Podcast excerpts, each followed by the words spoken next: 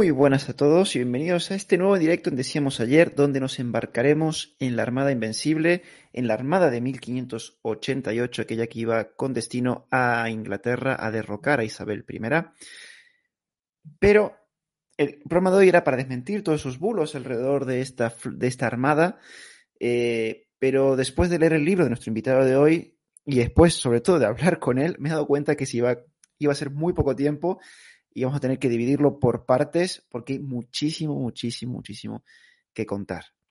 ¿Y con quién, con quién contamos hoy? Con un invitado auténtico lujo, una auténtica eminencia en este tema, como es don Antonio Luis Gómez Beltrán. Natural de Benalmadena, es ingeniero técnico industrial por la Universidad de Málaga en las especialidades de electricidad y mecánica y técnico de evaluación y auditor de medio ambiente por la Universidad Politécnica de Madrid, realizando su actividad diaria en la ingeniería de proyectos. Ha publicado La Invencible y su leyenda negra, del fracaso inglés en la derrota de la Armada Española, tesis que se contrapone a los dogmas habituales de historiografía inglesa, con la editorial Arin, 2103 eh, ediciones. El libro que nos trae hoy aquí, Felipe II y el mito de la Armada Invencible, que aquí lo tengo, con la editorial Salamina, que le mando aquí especialmente un especial agradecimiento por haberme puesto en contacto con don Antonio retomando el análisis de los estados de opinión negrolegendarios confrontado por opiniones fundadas que complementan y acrecientan la tesis de la primera publicación. Y también publicó Islas Terceiras, la batalla naval de San Miguel, con la editorial Salamina, sobre la campaña de las Azores de 1582 de Don Álvaro de Bazán. También participó en el primer Congreso Internacional de la Armada Española de 1588 y la Contraarmada Inglesa de 1589, el conflicto naval entre España e Inglaterra 1585-1607 celebrado en Cartagena en abril 2019 con la ponencia titulada Estudio comparativo entre la doctrina y táctica de los contendientes, implementación táctica de la artillería. También fue ponente por la Universidad de Cádiz de la Gran Regata de Cádiz 2016 con su tesis La Invencible y su leyenda negra, participante en el tricentenario del traslado de la Casa de Contratación de Cádiz 2017 con su investigación titulada La influencia del ingenio en la evolución de la táctica de combate en la época del traslado de la Casa de Contratación a Cádiz, colaborador de la Asociación Bernardo del Galvez, donde ha presentado su ponencia Panzacola 1781, la decisiva hazaña de Bernardo de Galvez, ponente para la Fundación Unicaja con los trabajos dedicados al glorioso, Contra Armada 1589 y Cartagena de Indias. Publicó varios artículos en el grupo de estudios de historia militar, entre ellos los titulados Ingleses, holandeses o españoles, Comienzo del cañón naval en el 16, Los cañones del verano del 88, Apuntes para la Armada Invencible, la táctica naval del siglo XVI, la inferioridad hispana ante el inglés y otros tantos. Ha publicado artículos de investigación en la revista Muy Historia y Péndulo, así como en el portal de estudio y la divulgación de la Armada de 1588, armadainvisible.org, de Pedro Luis Chinchilla, de que aquí le mando un saludo y también agradecimiento, porque así conocí el trabajo de don Antonio. También participó y es miembro del podcast Histocast, donde ha realizado varios programas, Polémica de Armada Invencible, Álvaro de Bazán y las Islas Terceiras, Batallas de Colón, Felipe II y el mito de la Invencible. Y además participó en programas de televisión y radio como en Ser Historia.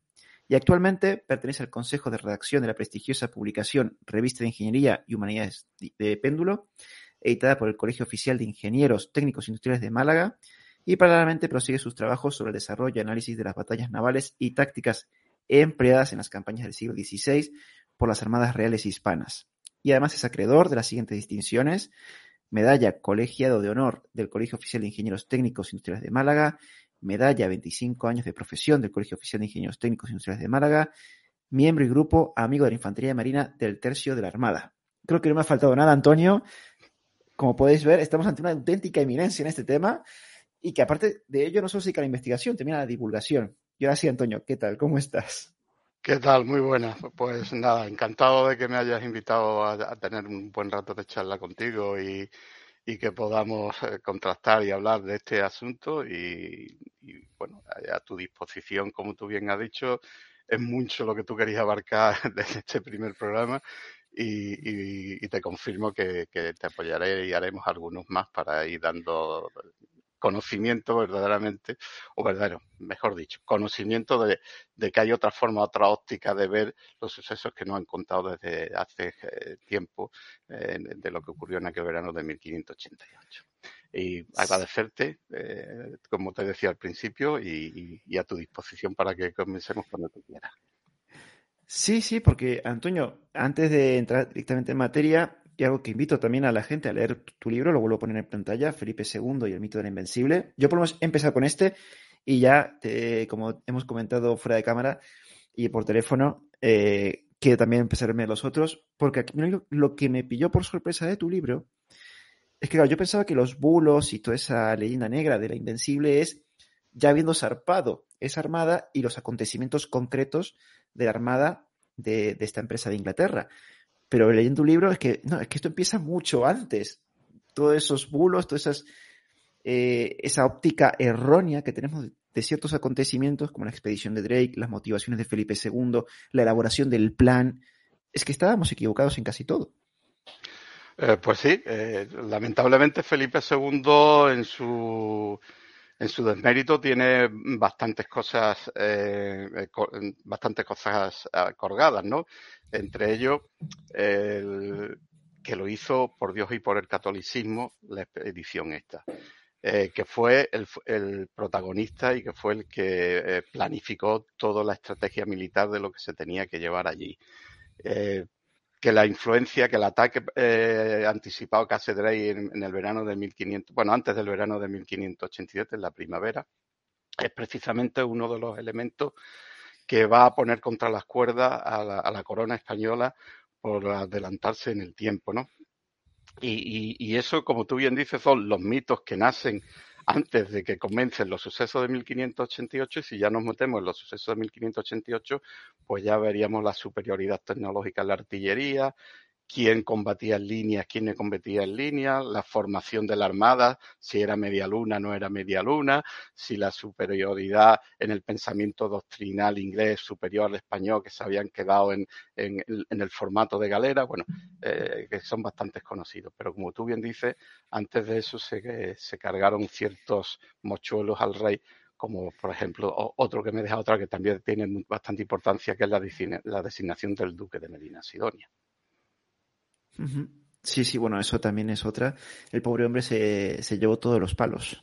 Eh, pues lamentablemente, y, cuelga sobre una losa que no le hace justicia, eh, porque verdad, eh, si, si cuando lo contemos, al duque se le dio unas instrucciones, se le dio una misión, y lo que había que preguntarte es si, si consiguió hacer la misión o no. Eso es lo que habría que preguntarse antes de empezar a, a, ponerle todas las faltas que, se le han puesto, ¿no?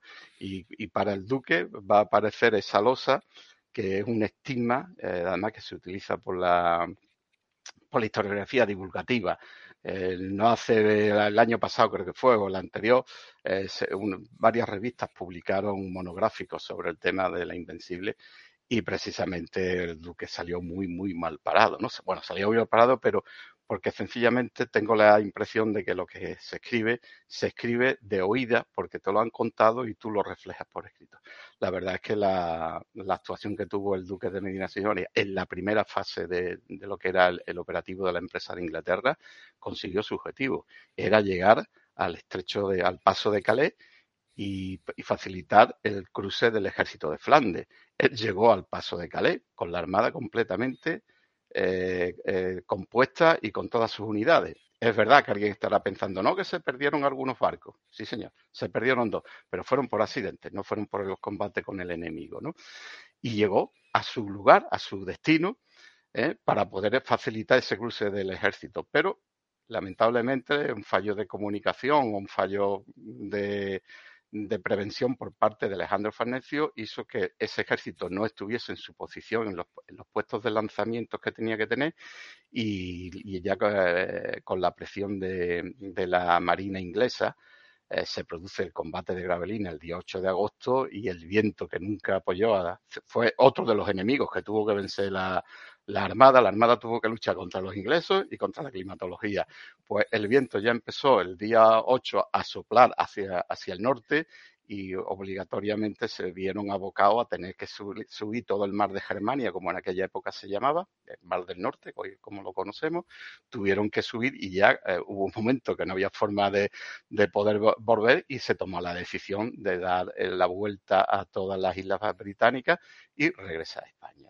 Pero la primera parte del operativo, porque el operativo se dividía en, dos, eh, en dos fases. La primera era que la Armada tenía que llegar a su puesto hacer un desembarco anfibio y eh, a continuación apoderarse del control marítimo del, estrecho del Paso de Calais y facilitar que Alejandro Farnesio saliese con sus flotas, su flota y su armada, porque Farnesio también tenía una armada. ¿eh? Eh, y esa era la segunda fase. La primera la consiguió, pero la segunda, debido a la falta de, coordinación en el tiempo de los movimientos del ejército de, Flandes, pues no se pudo conseguir, ¿no? Y ya eh, la acción del 8 de, agosto, que fue la que verdaderamente rompe cualquier posibilidad de que esa armada vuelva a retornar a ese estrecho y se pudiera haber consumado la operación al completo. Ese fue el triunfo, el triunfo inglés, el triunfo estratégico. Táctico no lo fue.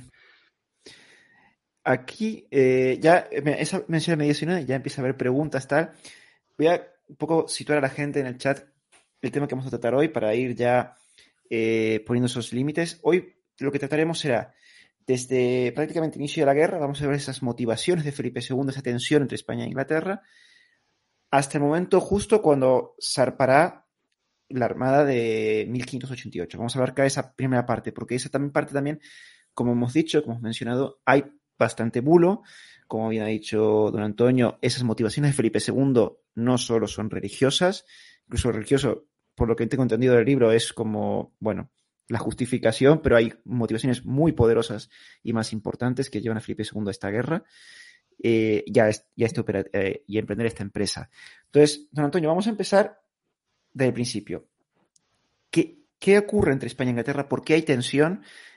¿Qué es lo que lleva a Felipe II a, embarcarse en esto? ¿Qué, motivaciones había? Bueno, las motivaciones que llevan a lanzar la empresa en el año 1588 eh, arrancan con los sucesos eh, que, están ocurriendo a nivel europeo y en el Atlántico en el año 1585. Eh, en el año 1585, eh, Alejandro Farnesio, las fuerzas de Alejandro Farnesio y su ejército se estaba imponiendo a los rebeldes holandeses, hasta el punto eh, de que los estados rebeldes hablaban abiertamente en público de firmar la paz con, con, su, con su rey y volver al redil de Felipe II. Esa situación, desde Inglaterra, aun siendo una nación que todavía era pobre en aquella época, no la veían con certeza porque eh, sencillamente eh, eh, Isabel II, los ingleses también tenían puestas sus vistas en la zona más, más próspera económicamente, que en, aquella época era precisamente los Estados Generales.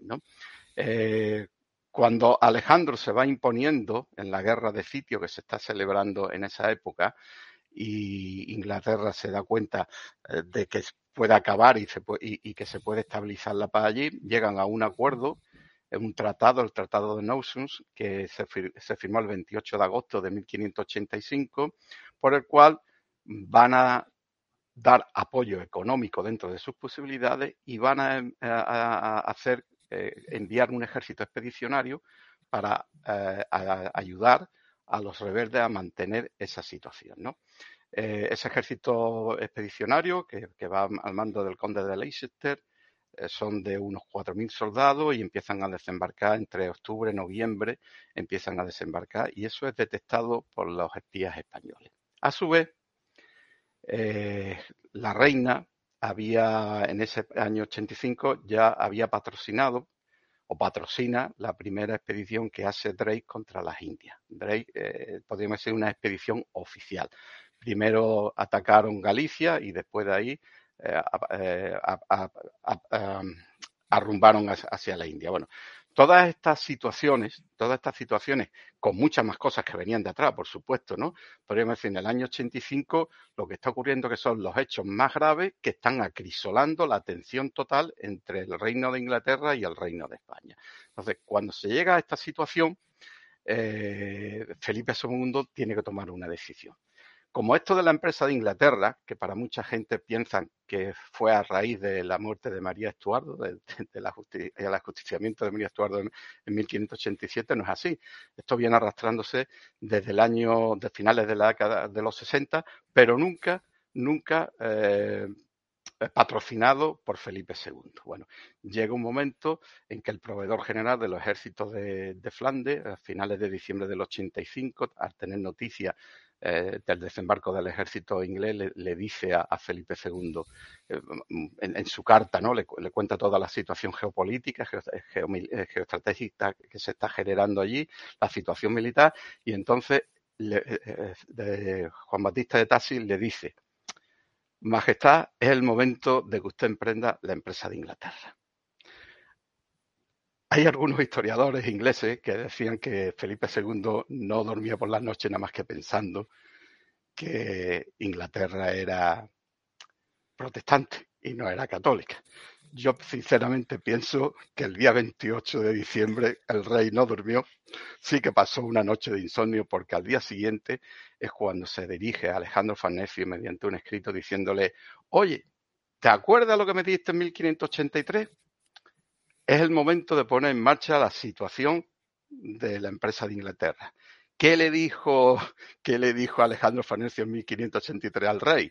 Pues que en 1583 había un plan entre el, Papa, la Casa Ducal de Guisa francesa, para hacer un desembarco en Inglaterra, o sea, hacer la empresa de Inglaterra, y eh, en teoría Felipe II lo iba, a, lo iba a, apoyar, cosas que al final no hizo.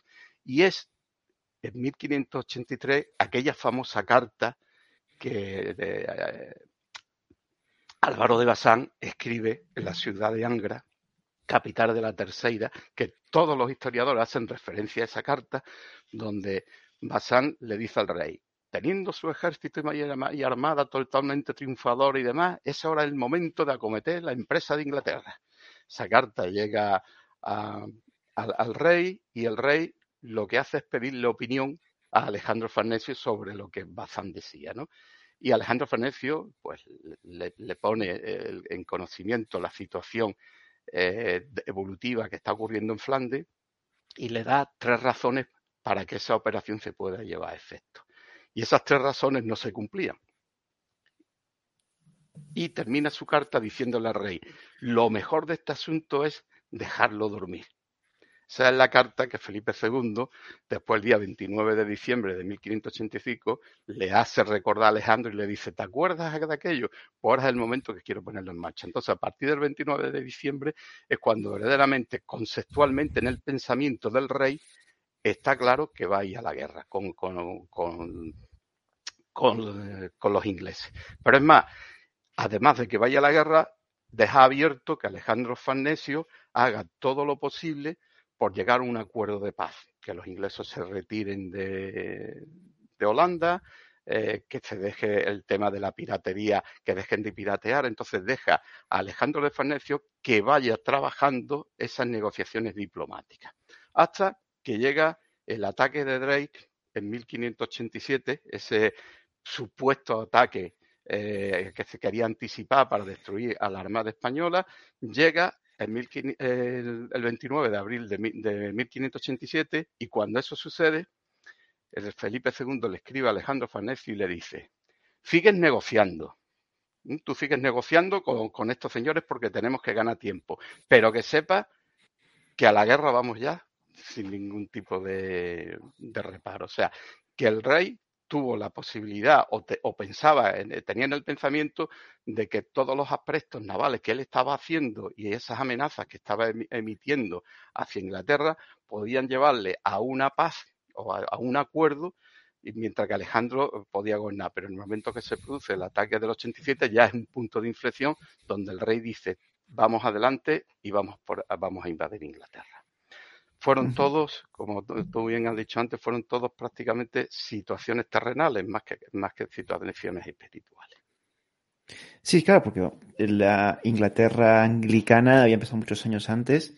Eh, por lo que veo, por lo que también se ve en su libro, el Papa llevaba muchos años presionando a Felipe II para ir a la guerra, para volver a traer a Inglaterra el catolicismo, y Felipe II no, no, no, no, hasta estos hechos cruciales que, eh, que describiste aquí, que son los que al final son la chispa esa que colma la paciencia de Felipe II.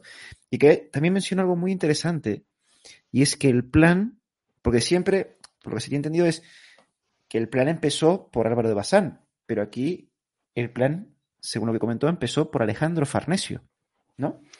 Bueno, vamos a ver.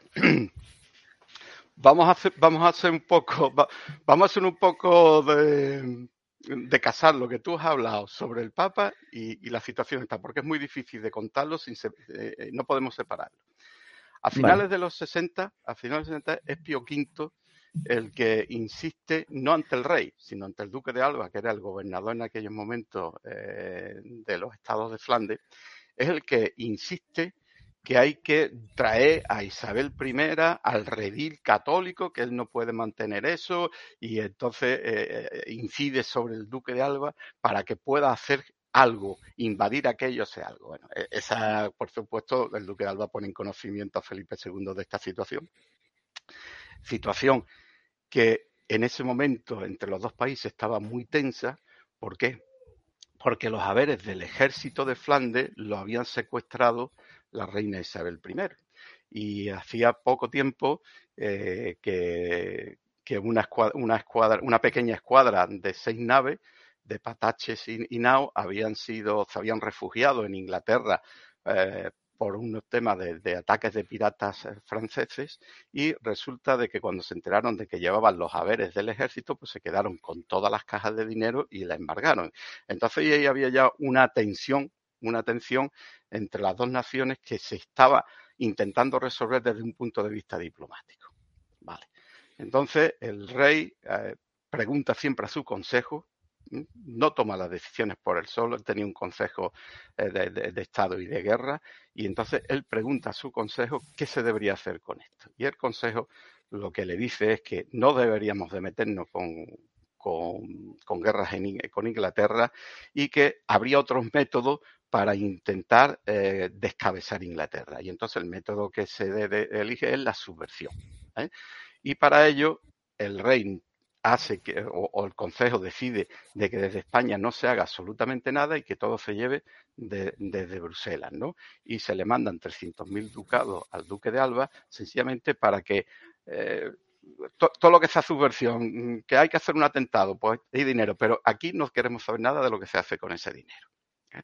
Entonces, eh, en ese momento, pues queda invalidado precisamente el pensamiento del Papa porque a los intereses eh, de, la corona española no, no, no, venía a cuento en meterse en una guerra con Inglaterra cuando se estaba ya eh, eh, sabiendo que se crecía el problema de, Flandes. Pero además hay que tener en cuenta, estamos hablando finales de los 60, cuando ya se está, por parte del Papa, ya se está preparando también el tema de la Liga Santa para dar lo que daría lugar después, en 1571, a la batalla de Lepanto cosa que la corona española puso dinero, puso barco y puso hombres, ¿no? Bueno, eh, hay una situación política donde se expulsa al embajador español, a Despé, y eh, se nombra a un sustituto que es Antonio de Guaras. Antonio de Guaras parece ser que era una persona eh, con mucha, mucha cintura, mucha mano derecha, mucha mano izquierda, ¿no?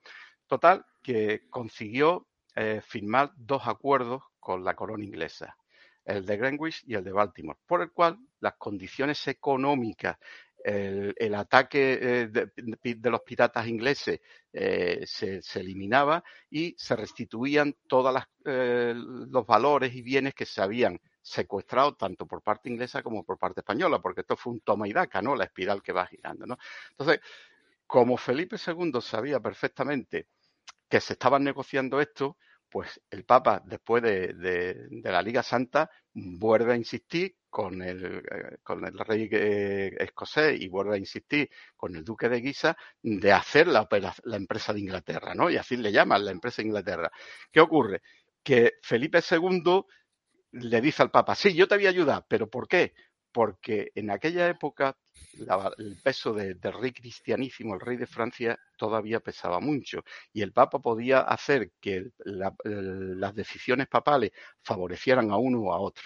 Entonces, había un, juego diplomático donde el rey quería que el Papa estuviese a, los intereses hispanos suyos, ¿eh?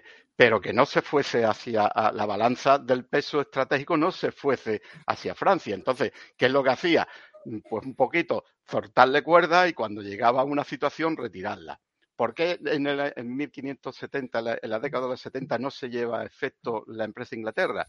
Pues porque se estaban negociando los dos tratados que yo te he dicho, dos tratados que beneficiaban precisamente la situación eh, española, los intereses españoles, de por qué se iban a meter en una guerra que no sabía cómo podía terminar, ¿eh? para qué se iban a meter en una guerra si lo que ellos querían, que era parar la piratería y que el comercio y la navegación a través del Canal de la Mancha para todos los súbditos de la corona española quedase libre, qué objeto tenía hacer esa guerra y cambiar eh, y, llevar el catolicismo a Inglaterra. No tenía ningún objeto porque no le iba a, beneficiar nada. Entonces, eso se fue un poco durmiendo hasta que en los 80 vuelve otra vez a surgir el mismo, haya un cambio de papa y vuelve a surgir otra vez los mismos intereses, otra vez con los franceses, ¿no? Entonces, Felipe II hace lo mismo para que todo no bascule hacia Francia, pues dice, sí, yo te apoyo con la Armada, yo te pongo la Armada. Pero vamos a estudiar qué es lo que ocurre en 1580 internacionalmente. Hemos visto que en, 1570 era la presión del Imperio Otomano, pero en 1580 hay eh, un movimiento europeo que es muy favorable para eh, la expansión del Imperio Español. En 1580 se produce el tema de la anexión de Portugal, como bien se sabe, ¿no? Eh, porque ya eh, el, Enrique, el Enrique I de Portugal, un hombre mayor, había fallecido y entonces se postulaba pues Felipe II como heredero, porque para eso era, era de la familia, ¿no? Y, eh, y, en 1580 pues se produce la anexión de Portugal, esa famosa cometida del duque de Alba desde Badajoz y eh, Álvaro de Bazán costeando hasta, hasta hacer la pinza y entrar por el, por el estuario ¿no? del Tajo. Claro, pero en 1580 no se consigue resolver Portugal. Se anexiona lo que es la parte peninsular, pero las Azores quedan rebeldes y quedan adictas a Antonio el Prior de Castro. Claro, mm, eso eh, genera un problema de la unidad y, del gobierno que Felipe II quería implantar. Por lo tanto, en 1581 se plantea un operativo para conseguir la para conseguir la, la anexión de las Azores, pero eso no ocurre en 1581, se tiene que hacer otro operativo en 1582, no se consigue y se tiene que ir a otro tercer operativo en 1583, que es cuando eso se consigue. Eh, eso es eh, este libro que tú has hecho mención, sí, sí, sí. donde se escribe todo este tema, ¿no? ¿Qué ocurre entonces en 1581, 82, 83? Pues que hay unos intereses terrenales muy grandes por parte de Felipe II de querer tener todo, todo, eh, eh, todo lo que es las colonias portuguesas anexionadas a su corona. Entonces, eso se contraponía a los intereses del papado que quería invadir Inglaterra. Entonces, él seguía jugando diciéndose, yo te ayudo, yo te ayudo. Entonces, como eso era conocido, el marqués de Santa Cruz, Álvaro de Bazán, el día 9 de febrero, escribe al rey diciéndole aquella famosa carta, ahora que tienes tu ejército y tu armada victoriosa es el momento de cometer la empresa de Inglaterra. ¿Por qué? Porque Bazán sabía que eso se estaba fraguando en, los altos niveles políticos, ¿no? ¿Y qué, es lo, ¿Y qué es lo que hace el rey? Le escribe a Bazán y le dice, bueno, lo voy a ir mirando, voy a ir ordenando que la logística se ponga en marcha. Y es cuando le escribe a Alejandro Farnesio y le dice, ¿cuál es tu pensamiento si esto deberíamos de hacerlo este el año que viene? Y es cuando Farnesio le dice, no, la situación en la guerra en Flandes no, no es favorable ahora mismo, hay que procurar que no sea favorable y entonces es un asunto que tenemos que dejar dormir hasta que ganemos la guerra aquí, ¿no? Y se acabó.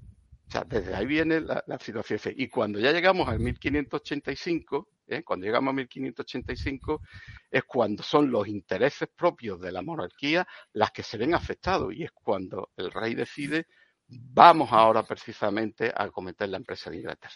No sé si me debía un poco de tu pregunta.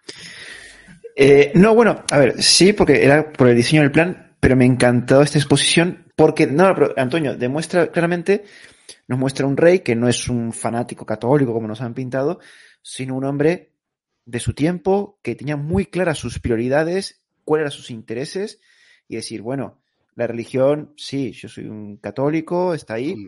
Pero antes que nada están estos intereses terrenales en los que se van mi- mi- mis reinos. Correcto. Y eso es, creo que es importante. Sí, sí, eso es importante enten- entenderlo porque es cierto. eh, Después, después hablamos sobre lo, de la- lo del rey metido militar. Vamos, vamos a, si te parece, sí. Vamos, a, to- vamos a terminar un poco. De hecho, cuando el 29 de diciembre del 85 le escribe a Farnesio, a Bazán no le escribe. Eh, el rey no cuenta con Bazán para lo que él está pensando. ¿eh? Eso es una cosa que, hay que tener clara, porque todo el mundo piensa de que el rey piensa eh, en hacer, planifica hacer una armada para invadir Inglaterra. Eso es- no es correcto. El rey se dirige a Farnesio y le pide la opinión a Farnesio. Álvaro de Bazán no cuenta en su pensamiento, ni se va a dirigir a él. El rey ni siquiera se va a dirigir a Bazán y le va a pedir opinión, solamente Alejandro Farnesio. Pero es más, fíjate eh, la inteligencia que tiene este monarca, que voy a hacer un poco de presentismo. A mí no me gusta eso, pero voy a hacer un poco de presentismo. Hoy en día, si un país quiere hacerle la guerra a otro, si no tiene el beneplácito del Consejo de Seguridad de la ONU, no, la guerra es ilegal. ¿Estamos de acuerdo? Así es como funcionan las leyes legales de hoy en día. O sea, para que Bush pudiera invadir eh, Irán, mm, tuvo que ser el Consejo de Seguridad el que dio el beneplácito. La guerra de Ucrania es ilegal porque el Consejo de Seguridad no ha dado el beneplácito. No me quiero meter en, en, camisa de once pero es para que, para que entendáis esto. Bueno, pues en aquella época el Consejo de Seguridad era el papado. ¿eh? El papado era el que repartía los poderes terrenales ¿eh? entre los reinos. De hecho, si un papa excomulgaba a un príncipe, cualquier otro príncipe de su alrededor podía sencillamente apoderarse de su reino porque era legal. Entonces, las guerras para que fuesen legales ante eh, la justicia divina y ante la justicia de los hombres, tenía que bendecirle al papa. Entonces, lo siguiente que hace Felipe II es escribir a su embajador, a su embajador, el duque de Olivares, en Roma.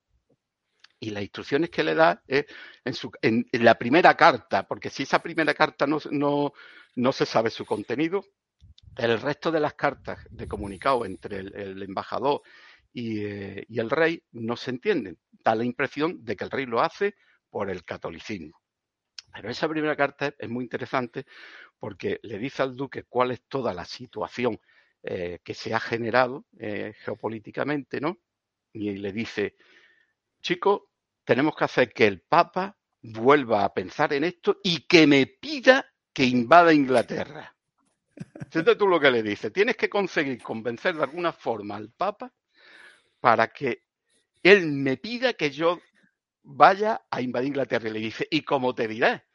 Que con los otros anteriores yo los dejaba en la estacada y que no hacía nada. Tú le dices que no era por mi culpa, que era porque ellos eran los que se frenaban, que yo siempre estaba dispuesto.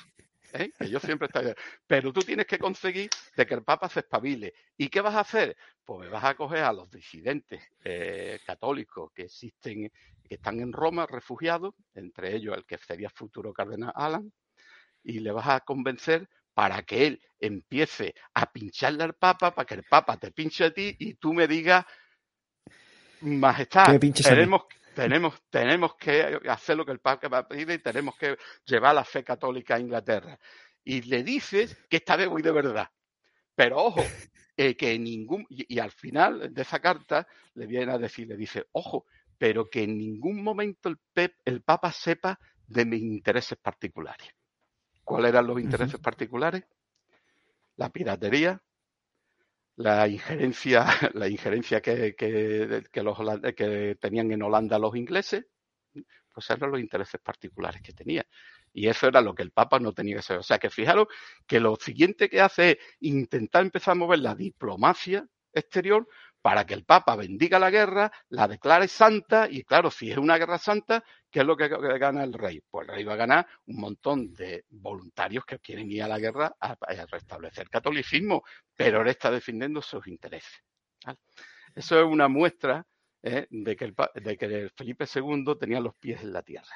Es verdad que si ahora tú esa carta no la conoces y te vas al resto de las cartas que hay de comunicación entre Felipe y el duque, es verdad que el rey habla de que va a imponer catolicismo, de que lo que quiere poner catolicismo, pero ¿por qué? Pues que sabéis dónde estaba el mayor centro de espionaje en aquella época, pues en Roma.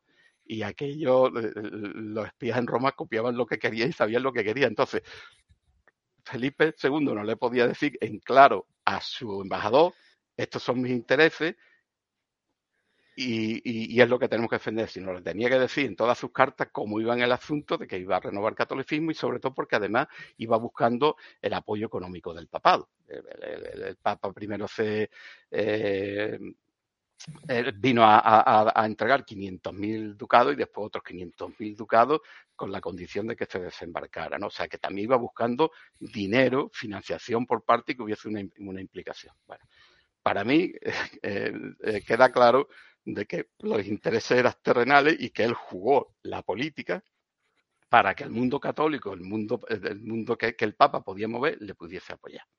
En cuanto al tema de los planes, yo te he dicho que el, reino contaba con Bazán. O sea, él se dirige a Alejandro Farnecio y entonces le dice, prepárame un plan de trabajo para esto, a ver qué es lo que deberíamos hacer.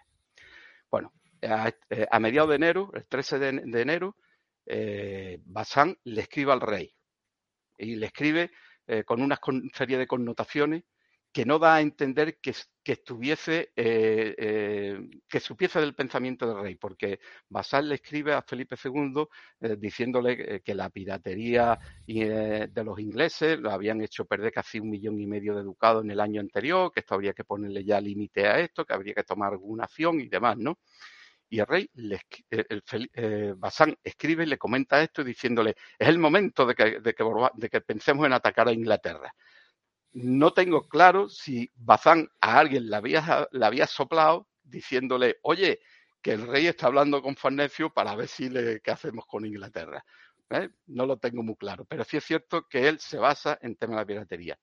Y al rey le contestan, perdón, a Basán le contesta, pero no, no le escribe el rey le escribe su secretario y di a qué.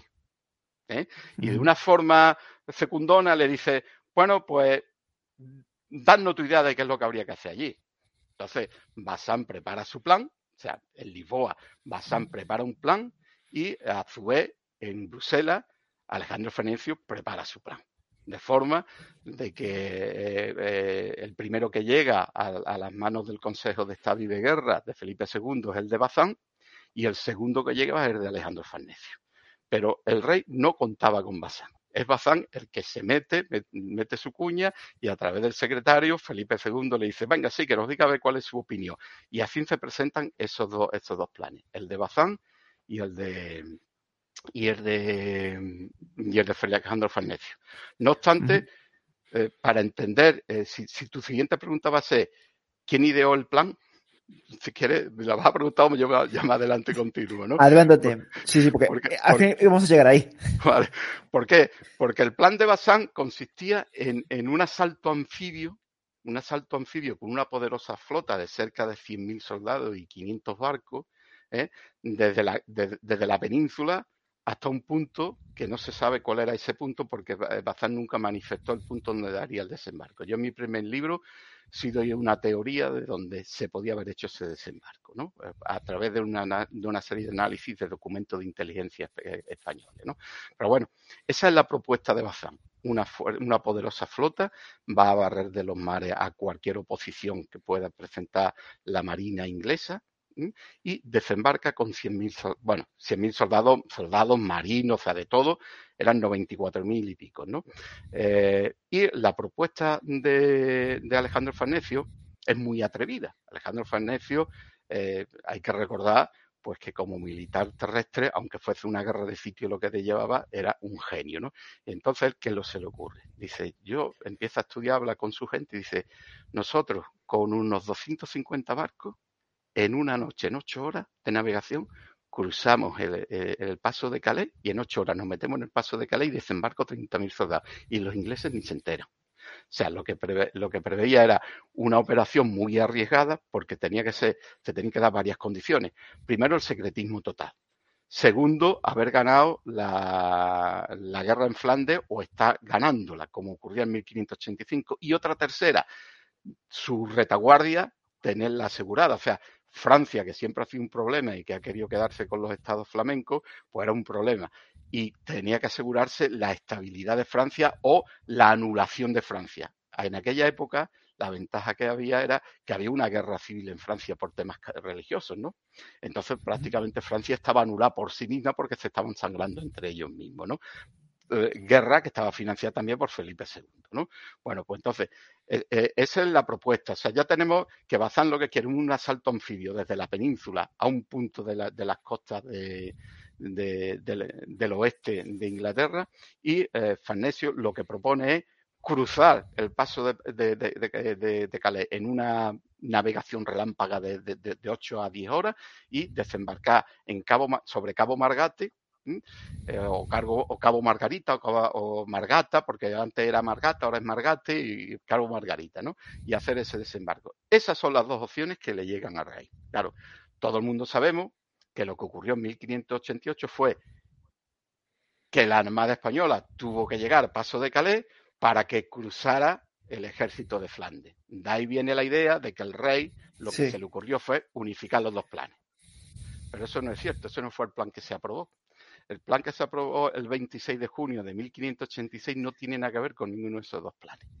Porque aquí entra un sujeto, aquí entra en la escena un sujeto que no tenía nada que ver con los, eh, consejos del, rey, pero que era una persona muy estimada por el rey por lo por todos los eh, antecedentes que tenía y porque había sido embajador en Inglaterra y en muchos sitios, que es Bernardino de Escalante.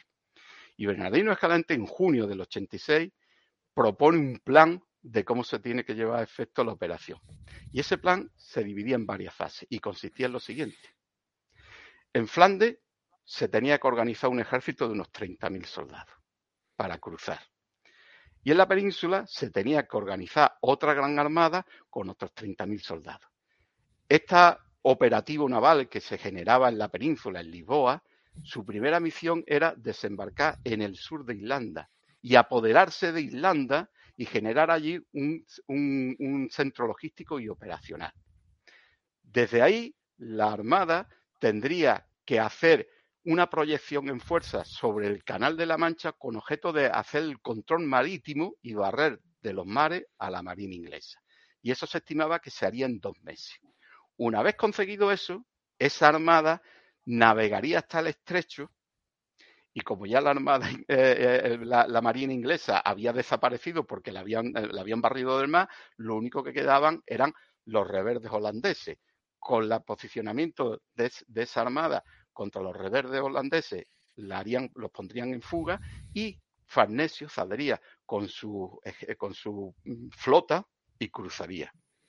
Ese es lo que propone Bernardino Escalante y su consejero de guerra, Juan de Zúñiga, es el plan que le presenta al rey. Ese es el plan que se aprueba el 26 de junio de 1586. Pero, como sabemos, no fue el que se llevó a efecto en 1588. Eso o lo contamos después o, te, dejo participar ahora a ti un poco, que estoy abusando ya demasiado. No. por favor, Antonio, si es un auténtico placer escucharte. O sea, porque es eso, es que es yo creo que desmontas más bulos que palabras dices. O sea, es impresionante porque eh, se muestra ya un Felipe II que sí, tal vez interviene, es al final que tiene la decisión final, para eso es el monarca, pero claro, escuchó muchas voces eh, expertas y que conocen de la materia. Y eso es importante que saberse. No es que él en una noche tuvo una epifanía y dijo, vamos a unir estos dos planes y vamos a hacerlo. Exactamente. Bueno, pues siguiendo con el plan. ¿Qué es lo que ocurre? Pues ese plan se manda a Lisboa, se manda, se manda a, Bruselas, Lisboa lo ve bien, pero Alejandro Farnesio empieza a hacer objeciones sobre el plan. Él no ve con claridad ese plan de ir a Irlanda, que, eso va a generar que Inglaterra se haga más fuerte, que los rebeldes eh, y los protestantes crucen y, fomenten el, crecimiento, eh, el crecimiento del ejército inglés y que lo va a poner mucho más complicado. Pero todo esto viene a cuenta de que él empieza a ponerle pegas a ese plan porque él, él se empieza a esclarecer de que su plan es una quimera, no se puede llevar a efecto. O sea, él no puede coger y cruzar sencillamente el paso de Calais, que son unos cuarenta y tantos kilómetros, en ocho horas sin que nadie le moleste.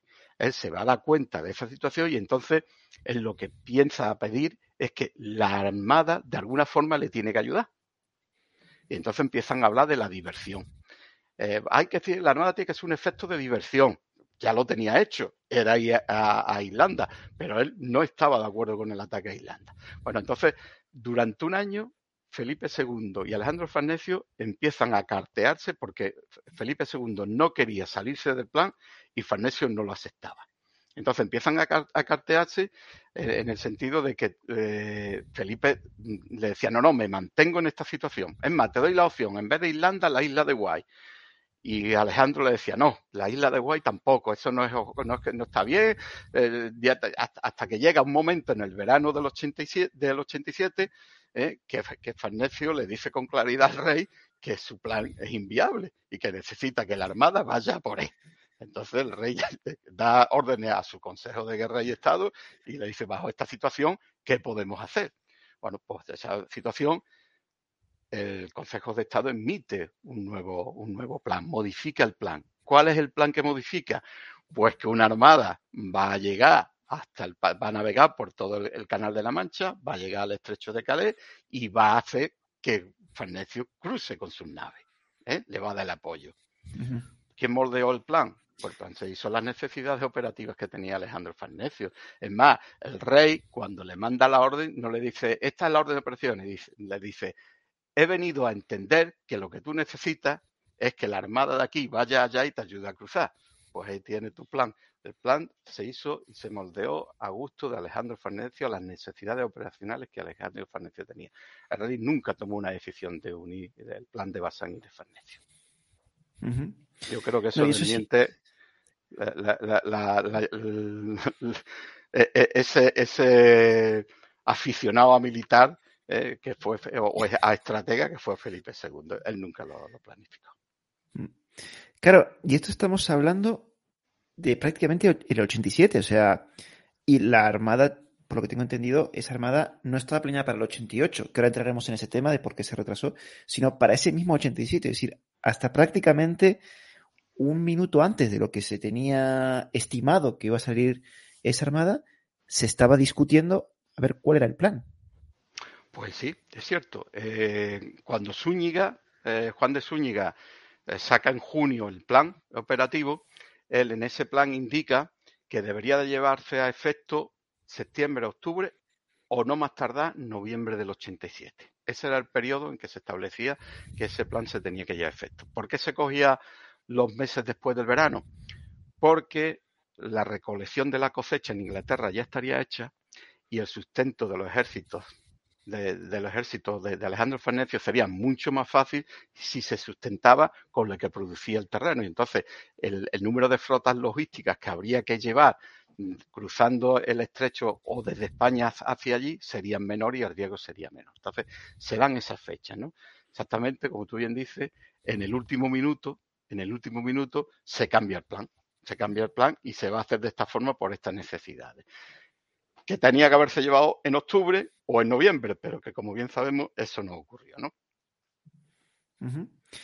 Bien, ya, llegamos a, otro de esos grandes bulos que es el ataque inglés ese de Drake de 1587.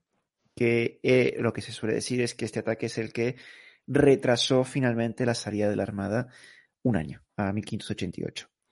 Pero vamos, si habéis leído el libro de Don Antonio, aquí Mito Felipe II, ya sabéis que no fue así. ya hago, yo hago yo el spoiler, como se dice, no fue así. Entonces, Don Antonio, vamos a ver, este ataque de Drake, ¿cuál era el objetivo que se marcó eh, a Drake para, para, lanzar este ataque? ¿Cuál era el objetivo? Tanto militar como económico, me refiero. Vamos a ver. Eh, la forma en que, en que se, planteaban las flotas de guerra inglesas era muy distinto al concepto doctrinal como se hacía en, España. ¿no? Eh, en España se hacía con sentido de Estado. O sea, era, el rey el que ordenaba montar una armada y la pagaba él. O bien por asiento, o bien por embargo, o bien utilizando las propias unidades navales que ya tenía eh, Felipe II en su poder, como era la Armada del Mar Océano de, Lisboa y la Armada de la Guardia de la Carrera de India. Pero en Inglaterra era en aquella época, un, por mucho que se quiera, era un reino pobre y no tenía capacidad para montar una armada, un, perdón, una, una, flota de guerra como lo hacía el rey de España, ¿no? Y como lo que hacía, que tenía que apoyarse en los, en, los pudientes económicos que tenían, en los comerciantes económicos que tenía la, reina. Entonces, la reina ponía unos poquitos de barco y el resto se rellenaba con los intereses de los mercaderes. Entonces, siempre habría un gran problema eh, de los, objetivos estratégicos a cumplir y los estativos mercantiles que querían la otra parte, ¿no? Cuando se plantea la operación esta de anticiparse al movimiento español, a ver si le podían destruir eh, la, armada que se estaba juntando, eh, las instrucciones con las que sale Drey es tomar la ciudad de Cádiz y quemarla. Esas son las órdenes que él lleva. Y después de ahí, intentaba quemar la ciudad de Lisboa. Y además, mm, enfrentarse a cualquier armada que viniera del Levante y derrotarla. yo creo que es un objetivo estratégico bastante lógico, pero con, 20, con 25 barcos no se podía hacer eso, y menos con las unidades que tenían los ingleses para este tema. ¿no? Era muy ambicioso el objetivo. Eh, esas son las instrucciones con las que sale Drake. Es verdad que una vez que el día 12 de abril sale de, Plymouth, la reina manda una contraorden diciendo que no se ataque ninguna ciudad española, pero esa contraorden no le llega a Drake. ¿Vale? O sea que cuando Drake se presenta a finales de abril en Cádiz, sus instrucciones era tomar la ciudad de Cádiz y quemarla. Eso era lo que tenía que hacer. Sin embargo, lo que ocurre durante los días 29 y 1 no es eso, no es eso lo que ocurre.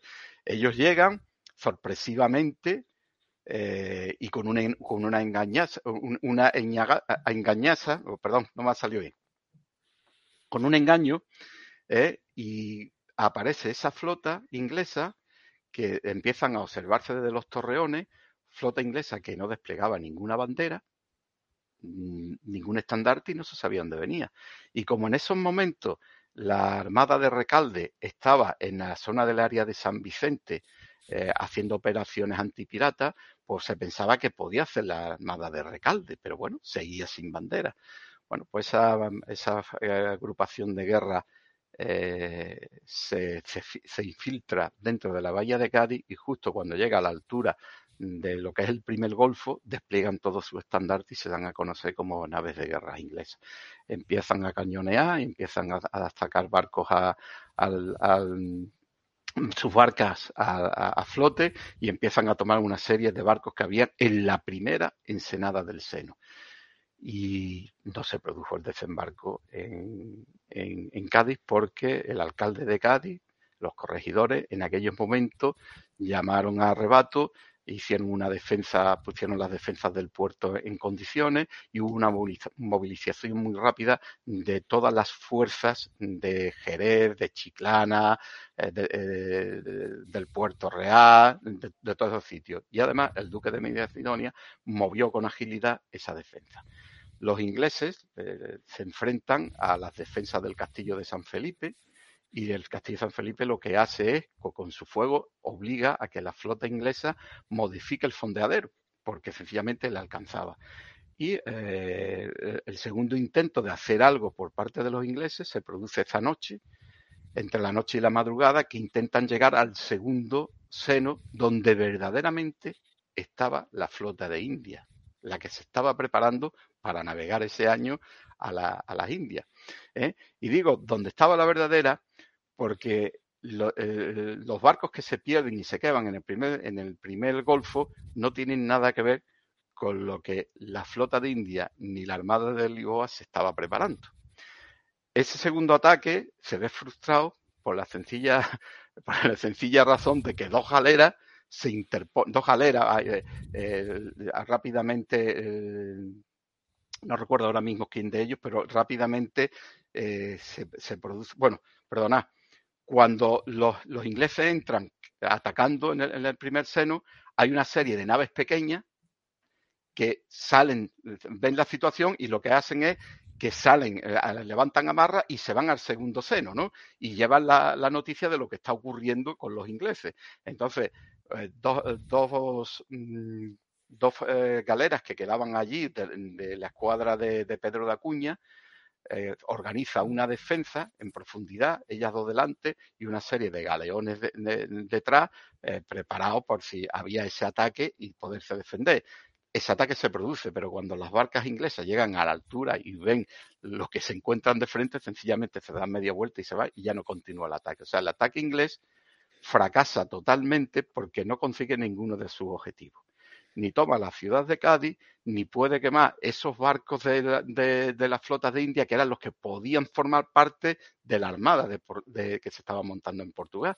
Porque lo que ellos queman y se apoderan en el primer seno es eh, una serie de navetas, de urquetas, de, de, escorchapines, que son unos, unas bateas para poder llevar eh, mercancía de un sitio a otro, un gran galeón, perdón, una gran carraca, pero que era italiana y que se estaba preparando para irse para Italia, ¿vale? Y después un buen, una buena nao, que era la de Mugarrieta, que había llegado hacía poco a, Cádiz, que sí era una nave que podía haber sido eh, embargada para formar parte de, la Armada de Lisboa, más un galeón que el Marqués estaba preparando, Marqués de Santa Cruz, estaba preparando, pero para enviarlo a la India, no para, no para llevarlo a la, a la Armada de, de Portugal. Entonces, el número de barcos que ellos se apoderan son, o queman y, secuestran porque se llevan unos cuantos también, son en total 24. De esos 24 barcos, solamente dos podríamos catalogarlo como unidades potencialmente mm, eh, de guerra. Y después había otros cuatro más eh, que podían catalogarse eh, como unidades auxiliares de guerra, porque eran de 200 a 300 toneladas que no eran grandes, grandes barcos, mientras que el de Mugarrieta era de 700 toneladas y el de Marqués de Santa Cruz superaba las 1000 toneladas. O sea, que el expolio que hace en, la bahía no afecta absolutamente en nada a la capacidad potencial que tiene en ese momento el imperio para generar una armada con los, con navíos que se encontraban en el Golfo de Cádiz. De hecho, eh, eh, se evalúa que las pérdidas monetarias fueron 170.000 ducados, de los cuales solamente 17.000 pertenecían a la corona. El resto eran todos de personas privadas las que habían arruinado. Y ahí eh, acaba el, ataque de Drey a Cádiz, pues porque no tiene capacidad de generar esa proyección en fuerza y desembarcar, porque ya toda la bahía estaba en pie de guerra y había unidades de caballería, había unidades de infantería puestas en todos los sitios donde se podría producir un desembarco.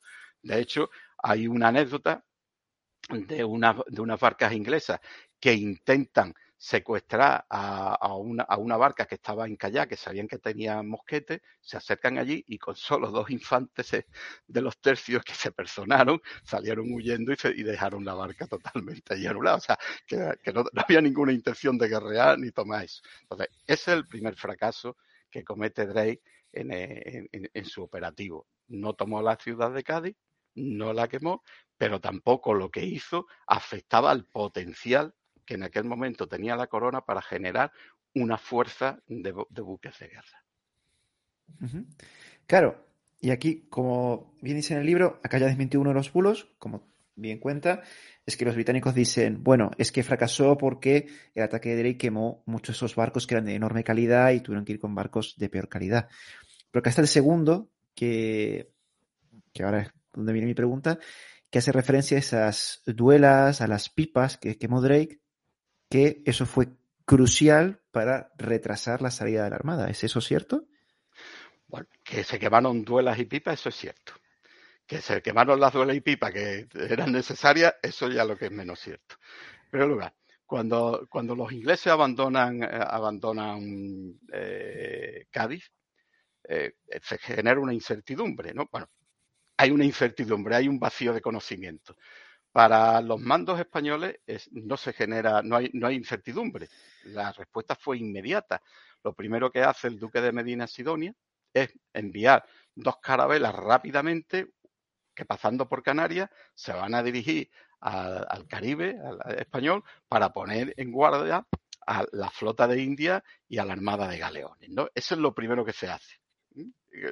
Y además sin conocimiento del rey. Es una iniciativa propia que se toma entre la Casa de Contratación y el Duque de Medina y se mandan esas naves para que haya esa prevención en el Caribe de que puede ser que la flota inglesa se vaya dirigiendo allí. Porque claro, el sentido lógico es decir, te va a dirigir allí. Bueno, pues la verdad es que no se sabe dónde va la flota inglesa. Es verdad que los españoles sí sabían dónde iban porque iban dos carabelas que le iban siguiendo para ver lo que hacían. ¿Vale? Pero claro, esas carabelas, mientras que las perseguían y venían con la información, no se sabía, eh, podríamos decir, en el Estado Mayor que es lo que estaban haciendo. Eh, los, ingleses ya no, eh, vuelven a dar, mm, no se manifiestan hasta el día 14 de mayo. O sea, que desde el 1 de mayo al 14 de mayo estuvieron deambulando entre el Cabo de San Vicente, Lisboa, no, sabían lo que hacer. O sea, está claro que no había una decisión definitiva de lo que se quería hacer. Y se toma en, en, ese momento, Drake toma la decisión de tomar Sagre. O sea, desembarcar en, la zona de San Vicente, zona estratégica que rompe perfectamente el, circuito de navegación, las líneas de, comunicaciones de navegación entre Cádiz y Lisboa, y decide, y decide tomar aquello. Sin embargo, su vicealmirante, William Borough, está totalmente en contra de eso, porque dice, esto no es las instrucciones que tenemos tenemos que buscar la armada y destrozarla y tomar Lisboa. Esto no es lo que nos está diciendo, no. Pues eh, ahí donde empieza el malestar entre el almirante inglés y su vicealmirante, y él toma la decisión de tomar Cabo de San Vicente. Y lo hace. O sea, primero, y lo intentan con la ciudad de Lagos. El día 14 lo intentan con la ciudad de Lagos. Desembarcan sus tercios, desembarcan sus unidades, hacen una marcha contra la ciudad y cuando llegan a la ciudad del lago se la encuentran amurallada, que es impresionante las murallas que tiene el lago, que, están todas prácticamente en un, en un 90% hoy en día, se pueden ver, ¿vale? Y cuando se encuentra aquella impresionante defensa con toda la infantería preparada para recibirlo y la caballería acosándolo por los laterales, una caballería, podríamos decir en líneas generales, muy, muy light, ¿no?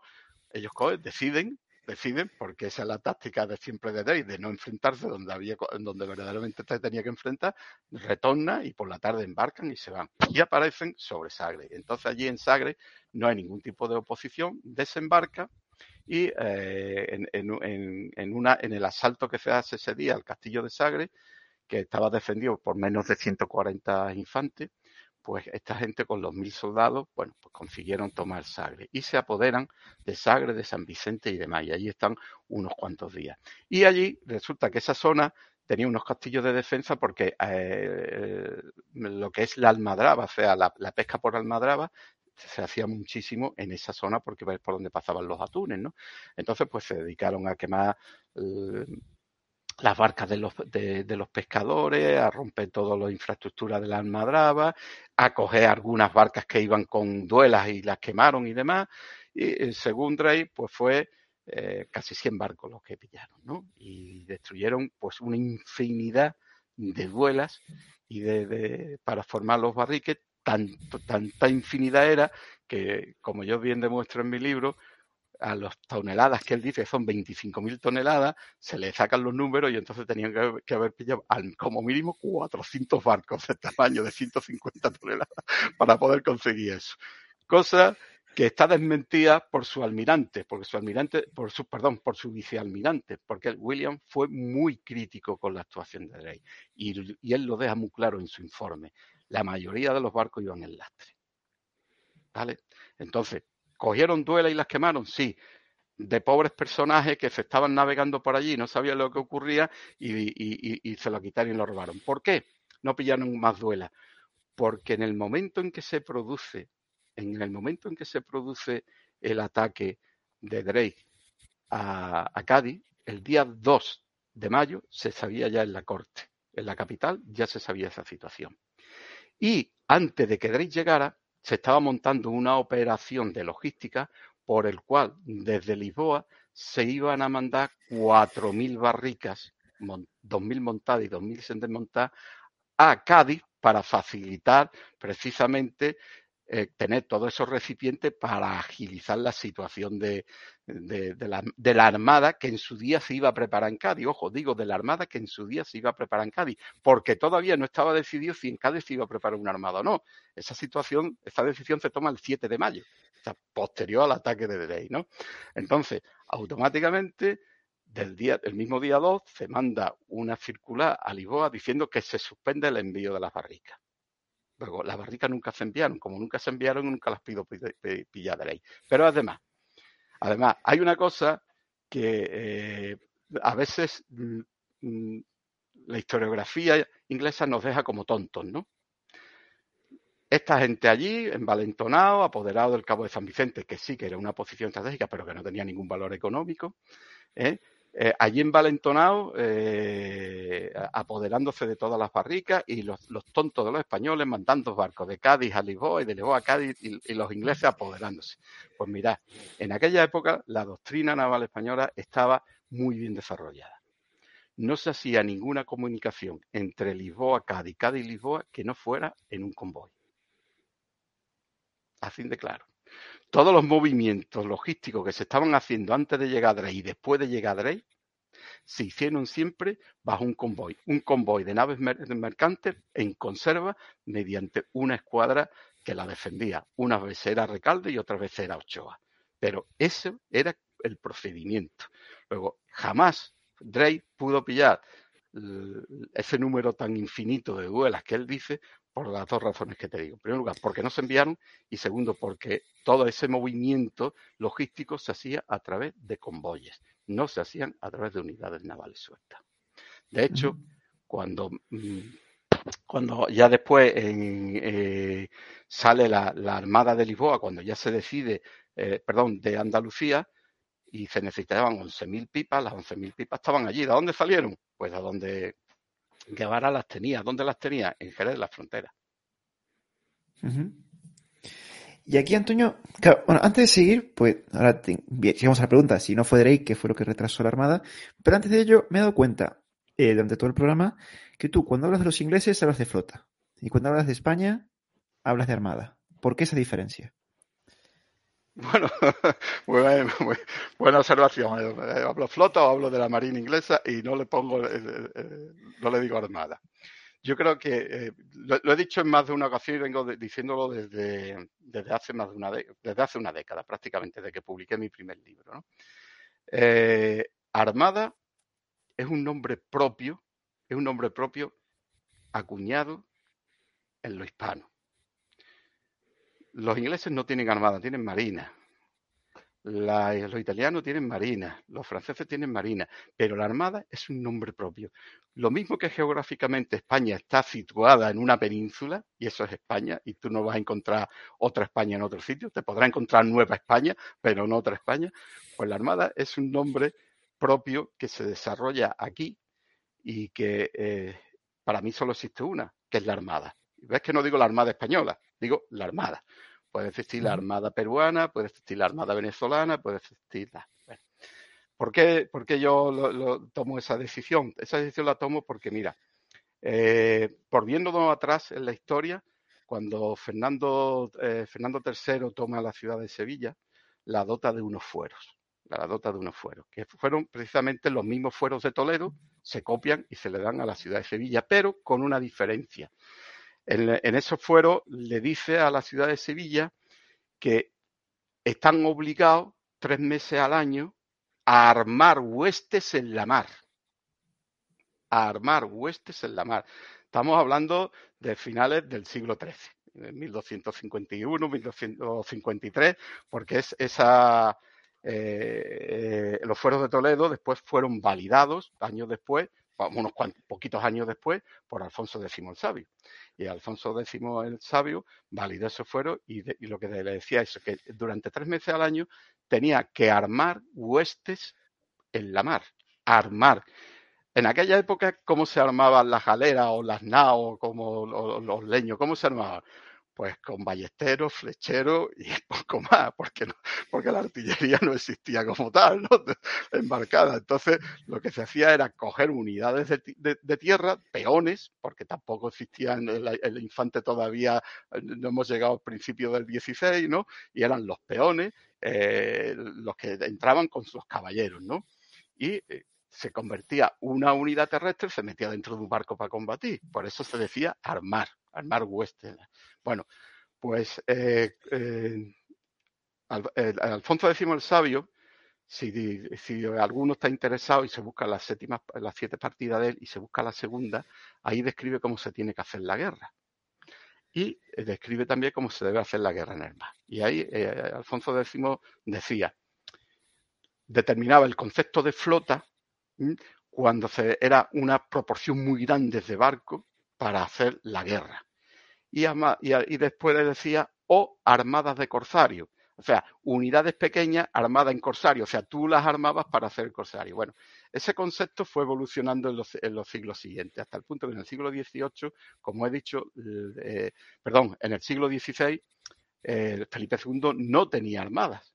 Lo que hacía era dar una orden de embargo o, unos asientos y juntar una armada, sumar una armada. ¿Por qué era una armada? Porque los barcos había que armarlos. Armarlos según el concepto que se tenía de siglos anteriores, de lo que se hacía era armar con sus unidades de, soldados, ¿no? En el siglo XVI ya sabemos que el, potencial de un barco, de un galeón, era mitad hombre, por decirlo de una forma, mitad artillería. Entonces, lo de armada ¿eh? que es un concepto que se utiliza en toda la tecnología logística y de formación de, unidades de guerra españolas en el siglo XVI, es propio y lo que está indicando es que me coge un barco y me lo convierte en guerra armada. Por eso el concepto de armada es puro, propio de, lo hispano, ¿no? Y los demás eran marinas o como tú les quieras llamar. Y para mí es el, fundamento por que utilizo exclusivamente la palabra armada para referirme a las unidades españolas ¿eh? y eh, marina o flota para, para las otras. Una cosa que os quiero aclarar, en el siglo XVI eh, habían evolucionado los conceptos. De hecho, flota se, indicaba que una flota era aquella unidad que era exclusivamente mercantil. Y armada era aquella que, que era exclusivamente de guerra. ¿eh? Por ejemplo, uno de los, de los, de los mitos que yo, que, yo eh, eh, trabajo y trabajo en él en este libro, que fue el primero. Es el que tengo pendiente de conseguir todavía. ¿Vale? Hay un capítulo que dice armada o flota. O sea, la armada de 1588 que era una armada o una flota. Y ahí explico yo, si era armada o era flota. Por mucho que le llamemos armada, no era una armada. Lo que se manda pues en 1588 era una flota en conserva con una armada de escolta. Ostras, eso ya desmont... Vamos, ya tengo que llamarlo la flota invencible ahora. ya. buena sugerencia, buena sugerencia, ¿no? ¿Eh? Bueno, Antonio, volviendo, a ver, yo no sabía esto de la Armada, no lo sabía del concepto de la Armada que viene de ahí. Me parece tremendamente interesante y, a ver, me comprometo a ver si puedo usar, cuando hable de España, siempre usar el término Armada. Porque la verdad que me gusta. pero a secas, Armada. A secas, sí, a secas. Bien, Antonio, entonces, volviendo al tema, eh, y ya para ir también cerrando, eh, si el ataque de Drake no retrasó, como dice la historiografía anglosajona, en la salida de la Armada, bueno, sí, la salida de la Armada, ¿qué fue realmente lo que retrasó esa salida? Bueno, vamos a ver. Eh, el ataque de Drake no retrasa, pero la acción que hace Drake tiene cierta influencia. Eh, cuando, cuando se produce esta situación, la prioridad, la prioridad tanto del Consejo de Guerra en Madrid como de la casa de contratación, no es lo que Drey esté haciendo en, en, Sacre, esa no es la prioridad. La prioridad es la flota de India. Esa flota de India de ese año ya se sabía que venía muy rica, muy cargada de dinero. Eran más de 100 barcos los que iban a navegar bajo el mando de, de, Álvaro, ¿eh? eh, e, eran los que iban a navegar trayendo bastante riqueza, ¿no? Bastantes millones de ducados que, que estaba valorada esa armada. Entonces, lo prioritario era la defensa de esa de, ese convoy, ¿no? Y entonces, todo lo que se está preparando ahora, toda la maquinación es que desaparece eh, como prioritario lo de Inglaterra y lo que hay que generar es una empresa, un operativo que asegure, como no saben, ellos no sabían qué era lo que iba a hacer la flota inglesa, pues que aseguren ¿eh? la, eh, la seguridad, valga la redundancia, de ese convoy que tiene que navegar hacia la península ibérica. Entonces, en ese momento, lo que se hace es que la armada del que se está preparando en Lisboa se le da órdenes para que se apreste para eh, dos cosas. Una, darle escolta a la flota de India y otra, buscar en la mar a la, a la flota inglesa y destruirla. Bueno, pero hay un contrapunto en todo esto. Como he dicho antes, en aquella época un buque de guerra tenía dos potenciales. La gente de guerra, o sea, la infantería que embarcaba, y la artillería. Y había un problema en Lisboa. Había buques de guerra, pero no había infantería suficiente para dotar a esos buques de guerra. ¿Dónde estaba esa infantería? Pues esa infantería venía de los reinos de Sicilia y Nápoles. De ahí de donde venía esa. Además de una leva que se estaba haciendo en Andalucía por parte del duque de Medina Sidonia. ¿no? Entonces, hay un problema. En Lisboa hay barcos de guerra sin armamento. Y el armamento, por decir una forma, viene de camino de, Italia para poder embarcarse. O sea, que la armada de, Álvaro de Bazán no podía salir a, buscar a la, flota, a la flota inglesa porque no estaba prestada para el combate. Entonces, hubo que hacerse una operación muy complicada eh, para que no hubiese problema y que la infantería llegara a su destino de forma de que la, el tercio, eh, creo que el primero fue el tercio de Sicilia, ahora me acuerdo si fue de Sicilia o de Nápoles, fue el primero que llega, lo cogen las galeras de, Padilla, lo, llevan al río de Guadiana y por ahí suben en barco hasta Mértola y de Mértola tienen que ir caminando hasta Lisboa para poder eh, embarcarse en estas unidades. Entonces, mientras que se da ese proceso, pues pasa un tiempo, es cuando ese tiempo que los ingleses están libremente moviéndose entre San Vicente, Lisboa, San Vicente y Lisboa están un tiempo moviéndose. ¿Por qué? Porque podríamos decir que a los preparativos españoles la han pillado con el pie cambiado. Hay suficiente barco y suficiente artillería, pero no hay infantería para dotar los barcos a esas unidades. ¿no? Bueno, pues eh, a la vez que eso se está haciendo, pues se está preparando otro plan, eh, otro plan paralelo, que es que como ya vienen las unidades de, Sicilia y de Nápoles, esos buques que, manda el virrey, vienen ya en dirección a Cádiz, lo que se está preparando es una operación de pinza, porque ya se tiene conocimiento dónde está el rey, y se empieza a preparar una operación de pinza por la cual desde eh, Cádiz saldrá una armada, desde Lisboa va el Marqués de Santa Cruz y cogerán a, los ingleses por medio y al cual los ingleses por medio le darán una batalla para eliminarlo, ¿no? Esa es otra operación paralela que se empieza a montar. Al final, como los ingleses a primero de junio se van, pues entonces se continúa con el siguiente plan. Como no se sabe a dónde van, si los españoles en aquel momento llegan a saber que a partir del 2 de junio la flota inglesa se había dispersado y se había disgregado y que cada uno había tirado para distintos sitios y que los barcos que llegan a, Azores son muy poquitos, ¿no?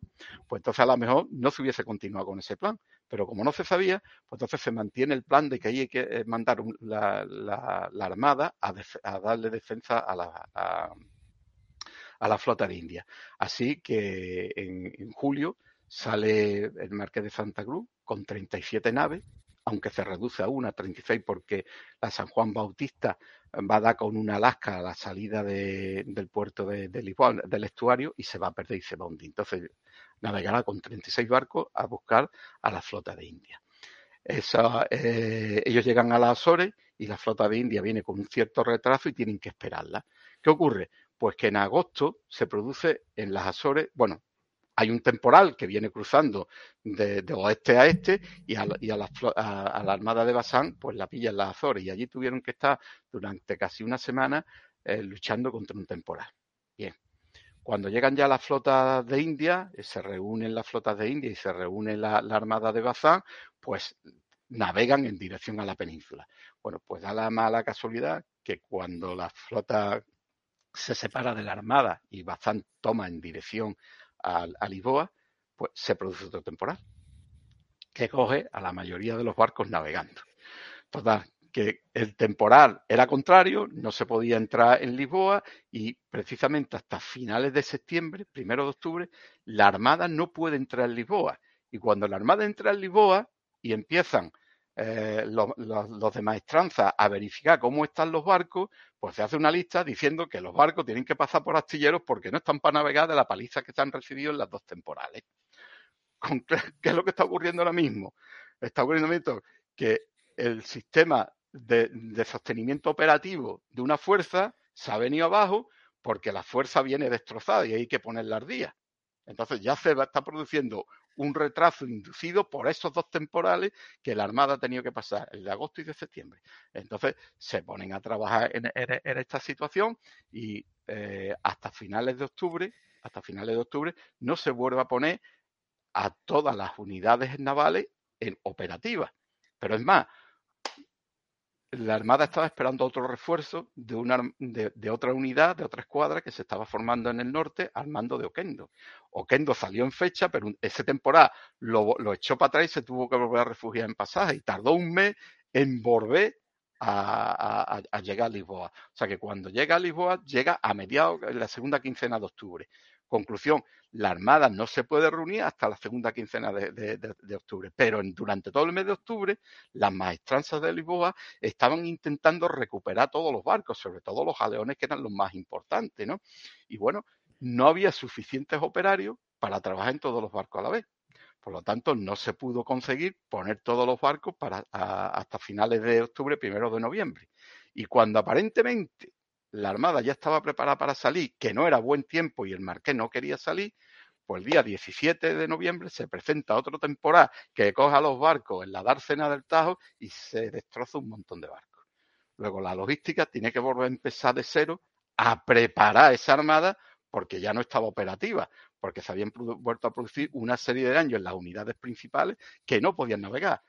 Ese es el motivo por el cual ni en septiembre se puede lanzar el operativo, ni en octubre se puede lanzar el operativo, ni en noviembre se puede lanzar el operativo.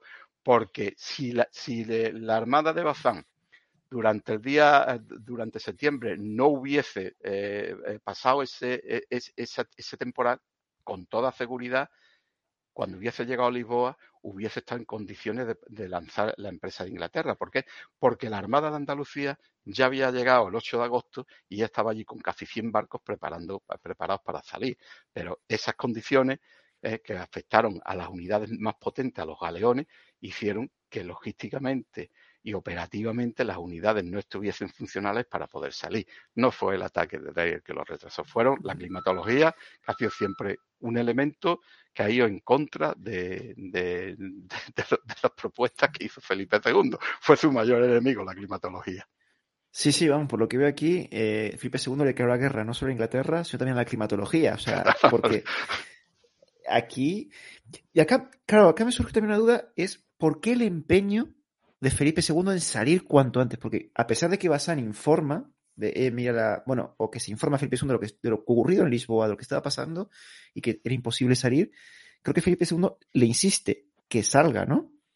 Que salga cuanto antes. Sí, es correcto. Podríamos decir, ahí hay un periodo de, nerviosismo por parte de Felipe II y, y nerviosismo que le hace meterse a militar. Es verdaderamente cuando él se mete a militar y es cuando da una serie de órdenes que ninguno de sus jefes las cumple. Buscan las vueltas para no cumplirlas. ¿eh? Y, es, y es lo que, lo, que muchas veces no se conoce. Felipe II mm, se está dando cuenta de que el plan que se había hecho, donde se decía que esto tenía no más tarde de noviembre del 87 se tenía que producir, estaba llegando a su fecha y no, y no se llegaba, ¿no? Bueno, que, que, me han dicho que me voy a examinar y, y no me convocan para el examen, ¿no? Claro, se pone nervioso. Pero es más, desde, desde, desde, la Embajada de París, porque el, embajador español había sido ya expulsado de, Inglaterra, Bernardino de Mendoza, mandaba cantidad de partes diciendo cómo se estaba acrecentando el potencial de defensa de Inglaterra.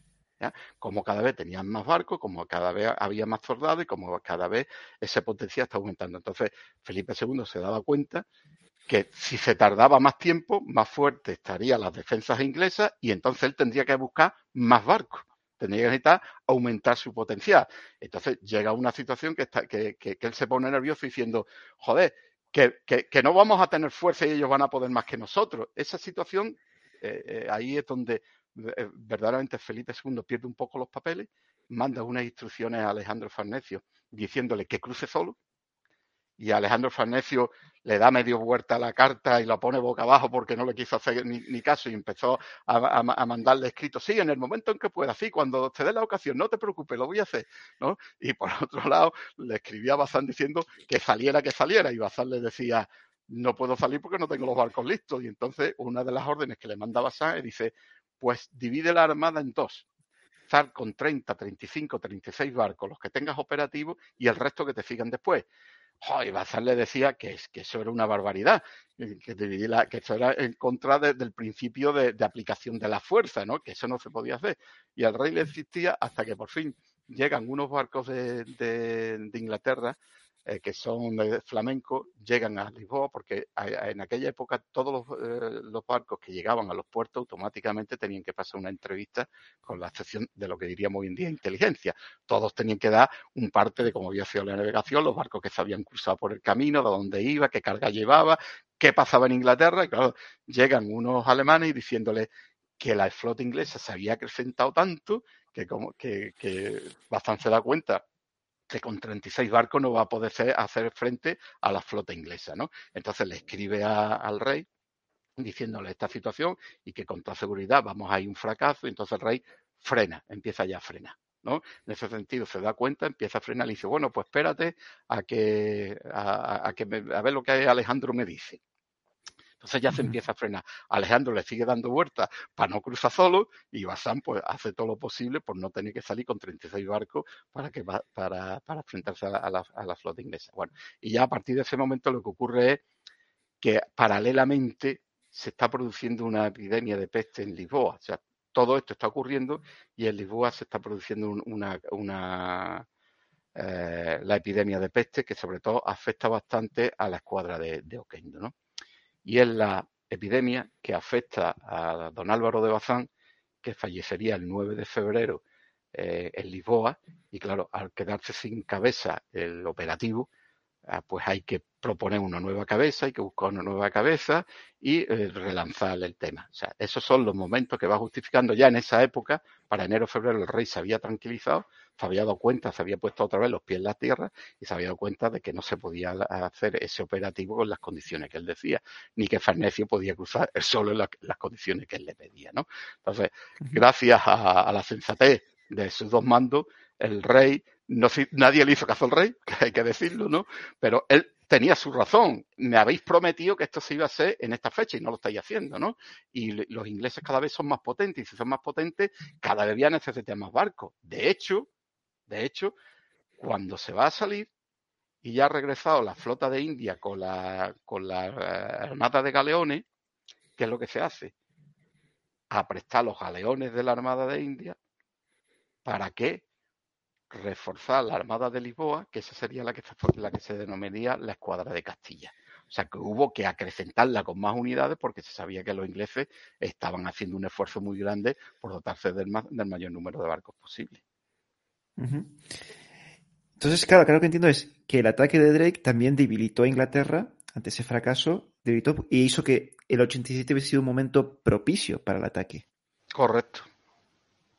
Correcto, lo dice, porque los, barcos que llegan, los, barcos ingleses que, llegan, llegan en muy mal estado, con epidemia, con destrozos, porque lo cogen temporales y llegan muy poco. Es verdad que, que, Drake tuvo una suerte grandísima cuando en Azores apresó a la carraca San Felipe, que iba cargada de dinero, que venía una carraca que venía portuguesa, que venía de, de, las Molucas, ¿no? Y la apresó. Y eso fue verdaderamente el triunfo comercial que tuvieron el Drake en el año 87. Esa carraca llena de dinero que después parte de los dineros desaparecieron mientras estaban mientras estaba fondeada y, nadie sabe dónde fueron esos dineros a parar, pero parte de los dineros desaparecieron, ¿no? Entonces, los ingleses llegan también debilitados con parte de, los barcos que habían conseguido reunir, que les costó mucho trabajo reunir esos barcos, ¿eh? ¿eh? le costó bastante. Pero, pues entonces, eh, eh, el, Felipe II quería aprovechar esa oportunidad que sabía que se estaba generando de debilidad en la defensa inglesa para lanzar en ese momento la empresa, que coincidía con el operativo tal como se había planificado. Eso es lo por lo que él se pone muy nervioso y verdaderamente él pierde los papeles en esos meses, ¿no? pero ya te digo, ni Bazán ni Farnesio le hicieron la, menor caso y de la forma más diplomática posible y sin decir que le estaban desobedeciendo, buscaron las artimañas posibles para que eso no se produjera. Bueno, Antonio, han quedado muchas preguntas en el tintero, eh, pero yo creo que vale la pena dejarlas fuera, como por ejemplo, el, el, nombre, cuál es el nombre que debemos utilizar, pero yo creo que eso lo podemos dejar para un segundo programa.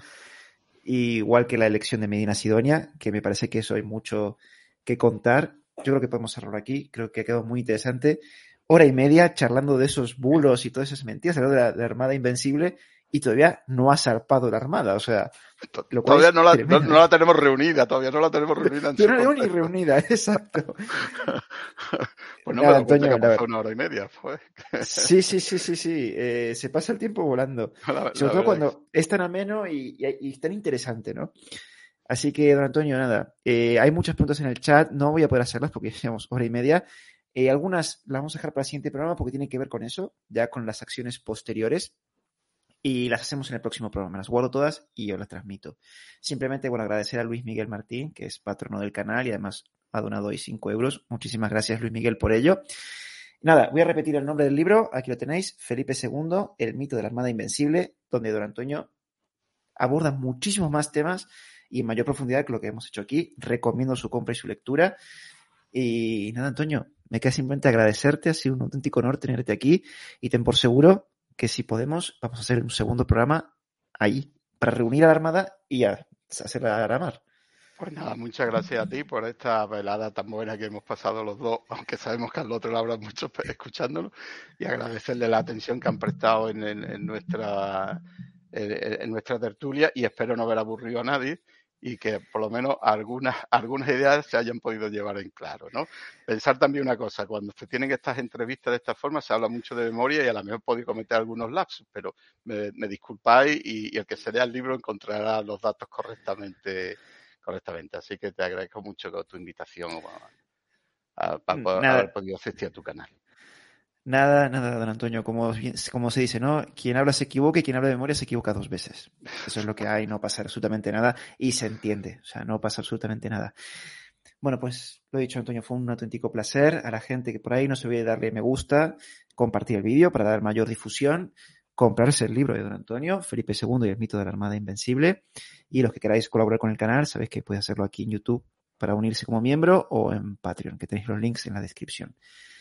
Y nada, lo dejamos aquí por hoy. Muchísimas gracias, Antonio. A la gente que está ahí en el chat, muchísimas gracias. Y nos vemos en el próximo directo. Hasta la próxima. a todos. Hasta la próxima.